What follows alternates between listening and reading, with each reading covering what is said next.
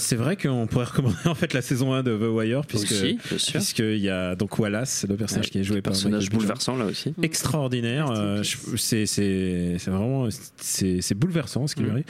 Euh, je l'ai parlé euh, avant du comics de Jack Kirby. Je voudrais aussi recommander un comics qui s'appelle All New Captain America. Et pourquoi celui-là? C'est parce que euh, Marvel s'est rendu compte que il pouvait passer le, le bâton, il pouvait il pouvait passer le relais à, à une autre génération de, de super-héros. Et, euh, et en l'occurrence, Captain America, euh, bah, il, il prend, il file le relais à Falcon. Donc c'est Falcon qui devient le Captain America.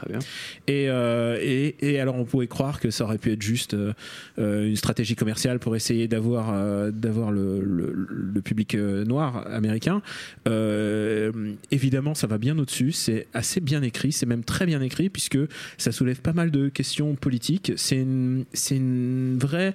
euh, les gens qui ont aimé Luke Cage euh, en Mm. tant que personnage, en tant que personnage de, de BD, comics. de comics Oui. et pas de, de série. Pas de série. Je pense qu'ils s'y retrouveront parce qu'il y a vraiment une euh, côté, il y a un côté très actuel, il y a un côté très euh, Black Lives Matters. Mhm. Et, euh, et voilà, donc All New Captain America et donc avec le personnage de Falcon qui prend, qui prend le bouclier, quoi, carrément. Putain, truc de ouf. J'étais Ah, pas mais c'est vraiment super. C'est fou.